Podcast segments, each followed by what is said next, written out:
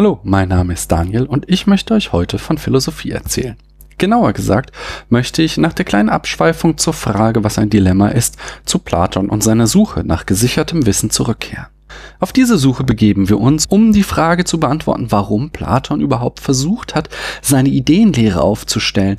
Und die Antwort und damit der Beginn unserer Suche nach dem sicheren Wissen lautet, Platon tat dies aus logischen Gründen.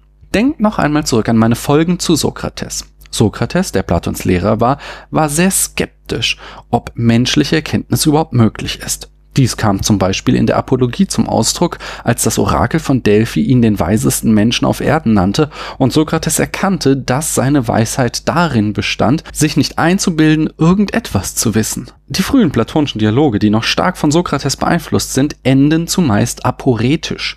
Das heißt, sie werden ohne Ergebnis abgebrochen, weil die Probleme unlösbar erscheinen. Platons Ideenlehre war ein Versuch, diese unlösbaren Probleme zu lösen. Dafür versuchte Platon das menschliche Wissen auf eine solide Grundlage zu stellen. Und das war ein so brillanter Versuch, dass er noch heute ernsthaft diskutiert wird. In der Philosophie im Besonderen und der Wissenschaft im Allgemeinen gibt es das sogenannte Letztbegründungsproblem. Wir schmieden Ketten aus Argumenten. Aber diese Ketten können noch so stabil sein. Wenn sie nicht irgendwo festgeschmiedet sind, ziehen wir sie einfach nur hinter uns her. Sobald wir einmal losgehen. Die Wissenschaft löst dieses Letztbegründungsproblem mit Definitionen. Beispielsweise kann ich beweisen, dass die Lichtgeschwindigkeit 299.792.458 Meter pro Sekunde beträgt aber ich kann nicht beweisen, dass ein Meter auch wirklich einen Meter lang ist.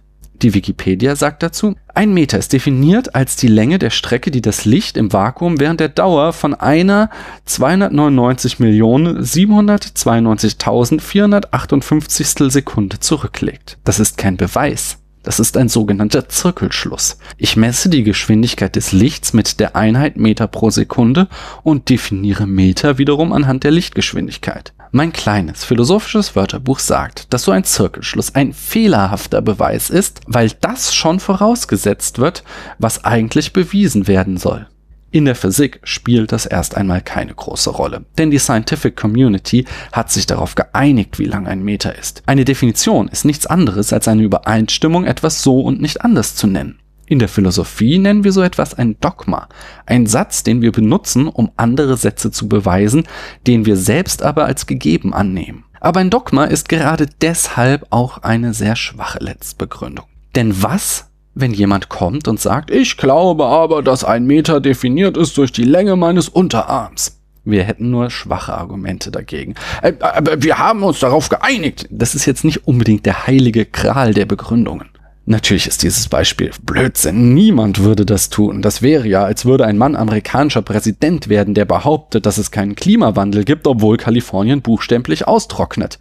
Als würde er behaupten, die USA würden von Immigranten überrannt, obwohl die Zahl der Einwanderer auf einem historischen Tiefstand ist.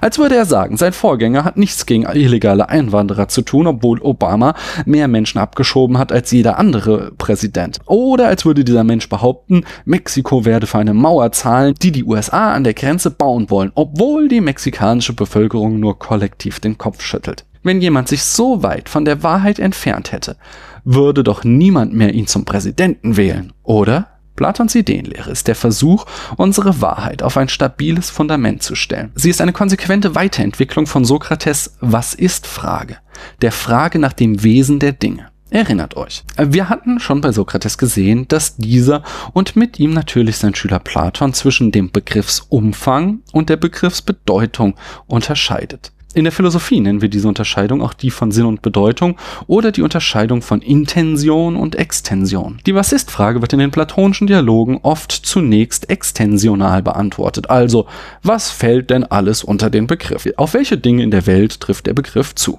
Zum Beispiel, was ist gerecht? Gerecht ist, wenn alle ein gleiches Stück Kuchen bekommen. Gerecht ist, wenn jemand, der ein Flüchtlingswohnheim anzündet, dafür verurteilt wird, genauso wie jemand, der eine junge Frau in Freiburg umgebracht hat. Gerecht ist, wenn meine Tochter genauso oft Pfannekuchen wie Brokkoli zum Abendessen bekommt. Das sind alles Einzelfälle, die unter den Begriff der Gerechtigkeit fallen.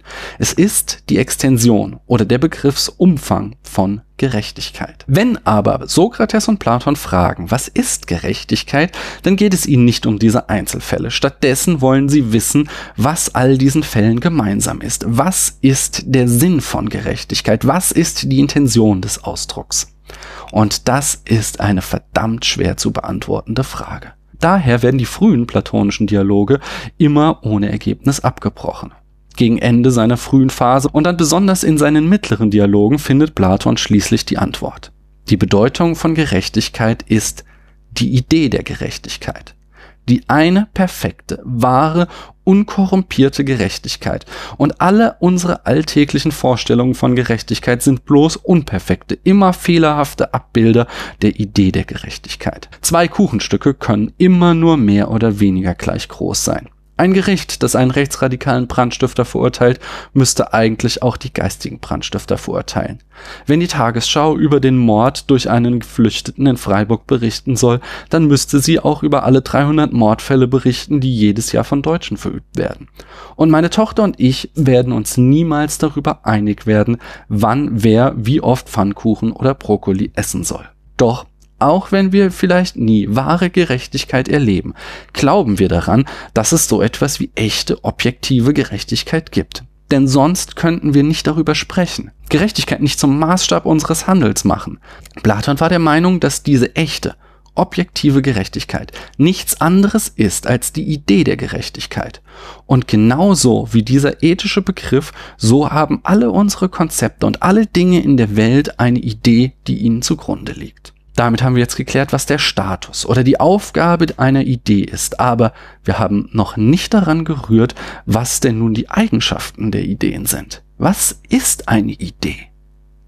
Um diese Frage wird sich meine nächste Folge drehen. Ich danke euch, dass ihr mir eure Zeit geschenkt habt.